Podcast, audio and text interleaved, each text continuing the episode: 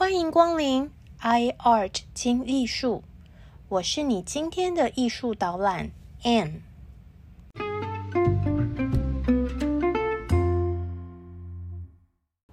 大家好，大家好，我是住在香港的台湾人 Anne，欢迎您来到 i art 听艺术。让我们利用以下的时间，轻松来场云端美术之旅。了解名画背后的故事吧。天主教道明会安杰利科修士出生于一三九五年，但是关于他的资料非常的稀少，我们不是很清楚他的家庭背景，或者是他学习绘画的轨迹。但是这一切都无损于他感动人心的艺术创作。安杰利科 （Angelico）。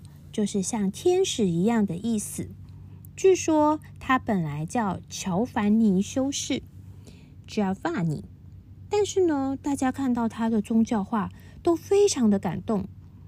此画只因天上有，就像是天使画的一样，所以大家就改称这位宛若天使的修士乔凡尼，称作安杰利科。安杰利克修士本人的形象也是画如其人，清新脱俗、谦卑柔和。他早年呢，在家乡附近的一个小城市加入道明会，重点是后来他到了佛罗伦斯的道明会圣马可修道院，这才是他的艺术作品大放光彩的时期。大约在一四三九年到一四四四这五年之间，安杰利克修士在圣马可的房间还有公共区域呢绘制湿壁画。他很少使用当时很昂贵的蓝色或者是金箔这些材料，但是他的作品虽然用色朴素，看起来却明亮柔和。这些湿壁画的构图简单自然，符合透视法的原则，人物表情安详平静。用今天的说法，就是仙气爆棚。天使系画家安杰利克修士可以活得如此超凡脱俗，除了他本人修身养性、信仰虔诚之外。当然，他可以专心画画，不用担心吃饭钱从哪里来，也是一个人有没有办法一直保持仙气的关键。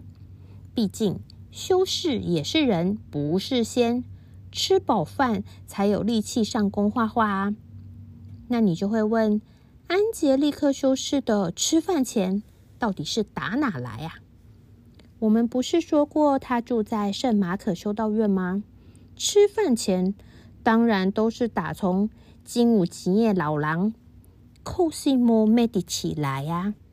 我们上次说到，Cosimo 出资呢修建了圣马可，还盖了图书馆，甚至他还包揽修士们的伙食、医药、服装等等生活花费。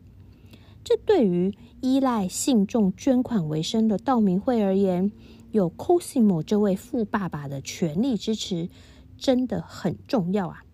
有了 Cosimo 的钱，大家就可以认真修行奉献，不用为了募款发愁。为了感谢这位大善人，修士们呢就特别为了这位世俗人 Cosimo，在圣马可保留了一个永久的居所。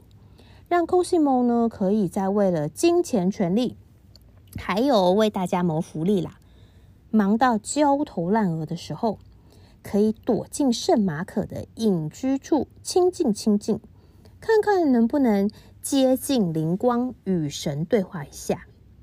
既然要修缮装饰这个修道院，安杰利克修士呢，买颜料啊，请助手的费用。应该也是 Cosimo 一手包办，所以安杰利克修士不太需要去在乎世俗的品味。无论潮流怎么变化，只要金主还是砸钱相挺，他基本上就只需要以宗教的理念去创作就好。尽管呢，和过去那种停滞的世界相比，文艺复兴时期对于美的流行还有看法也是瞬息万变的。但是安杰利克修士很幸运，他不用 care 潮流，继续画自己的。也因为如此，他的作品乍看有点太朴实无华，好像时光暂停，了无新意。但是我们细看，却又发现他的技法成熟，绝对不是中世纪那种表情呆呆的古人作品。例如，我们拿安杰利克修士最有名的一件作品《受胎告知》来看，这幅画的主题是讲述圣经中的经典段落，就是天使加百列向人是处女的圣母玛利亚告知，她将蒙受圣恩。为神怀孕，生下圣子耶稣，这么关键的故事。当然，历史上许多的画家都画过这个主题，包括呢，同样是文艺复兴时代，但是差不多晚了五十年出生的波提切利、波提切利和达文西。根据路加福音的记载，圣母一开始听到的消息很惊慌。但是经过天使的解释之后，圣母便心甘情愿的接受了自己的使命。安杰利克修士所描绘的场景看起来已经到了故事的尾声。圣母呢，双手环抱胸前，向天使轻轻鞠躬。她已经从最初的惊讶中恢复神色，认知到了自己重大的任务，并且接受了上帝的安排。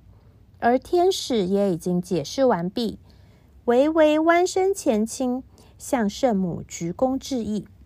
两个角色四目温柔相对，面容平静，体态优雅。他们彼此心照不宣。此时无声胜有声。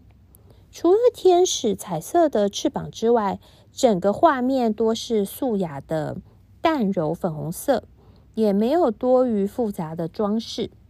相较之下，达文西的圣母充满了自信，正襟危坐在一个美丽的花园里面。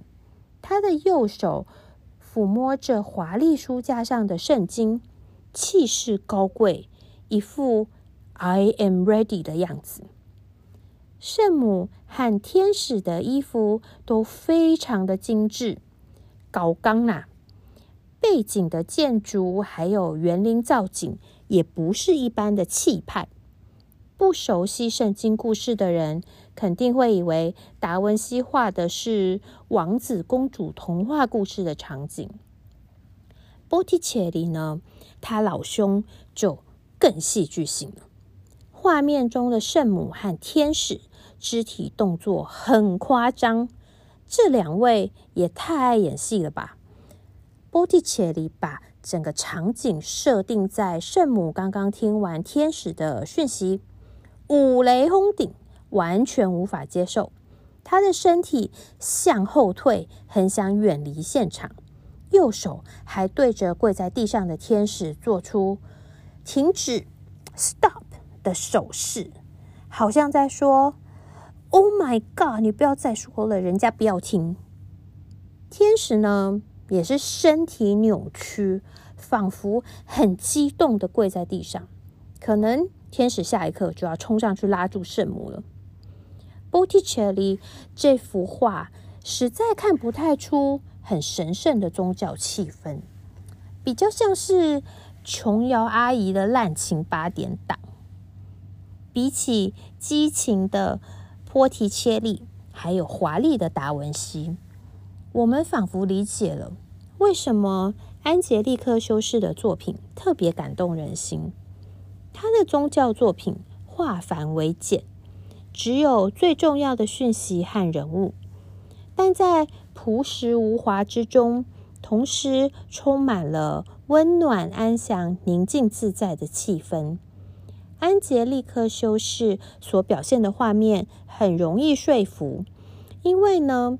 简单朴素，反而让大家觉得很真实，好像看到平常生活的现场。同时呢，它的画面又非常的优雅柔美，自带滤镜，让人仿佛走进天堂一样。这就好像说，我们身边突然出现了一位人美心美的朋友，嗯，有史恩康纳莱的外表，却有德雷莎修女的内心。如此完美的天才，绝对是上帝派来的天使。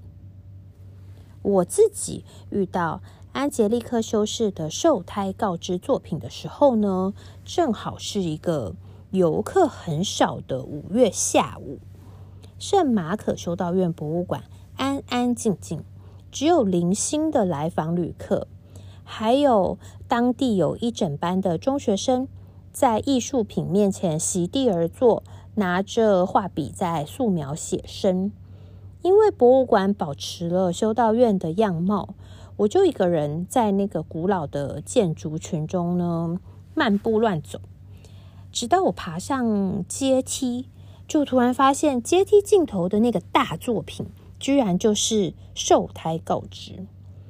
刚刚爬上阶梯，气喘吁吁的辛勤劳动，还有突然看到眼前的兴奋惊喜，合而为一。我只能想象，文艺复兴时代住在这里的修士们有多么幸福，每天都可以看到天使的祝福。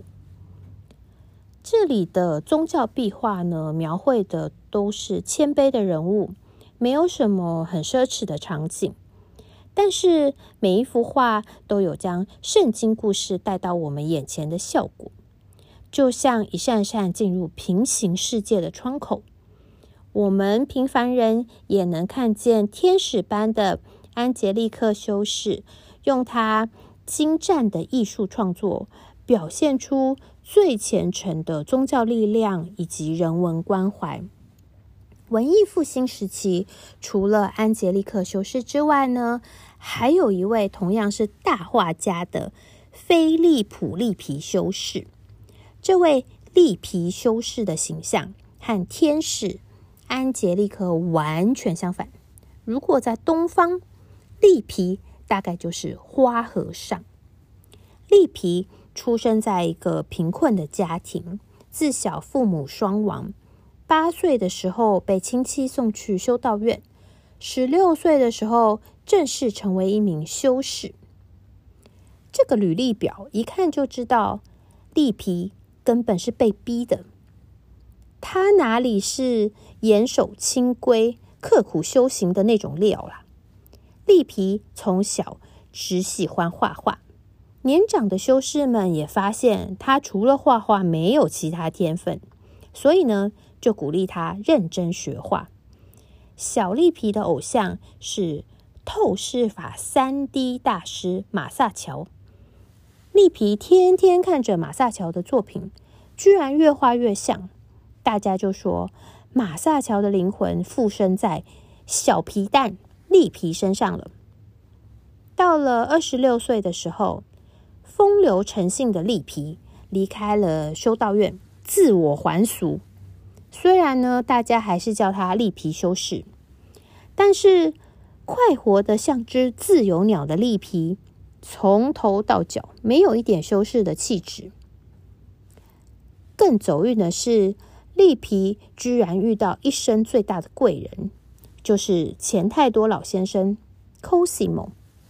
Cosimo 和利皮一见如故，不但委任利皮画画，奠定他文艺复兴大画家的地位，还有最重要的，每次利皮在外惹是生非、拈花惹草的时候，Cosimo 都会出面帮他摆平。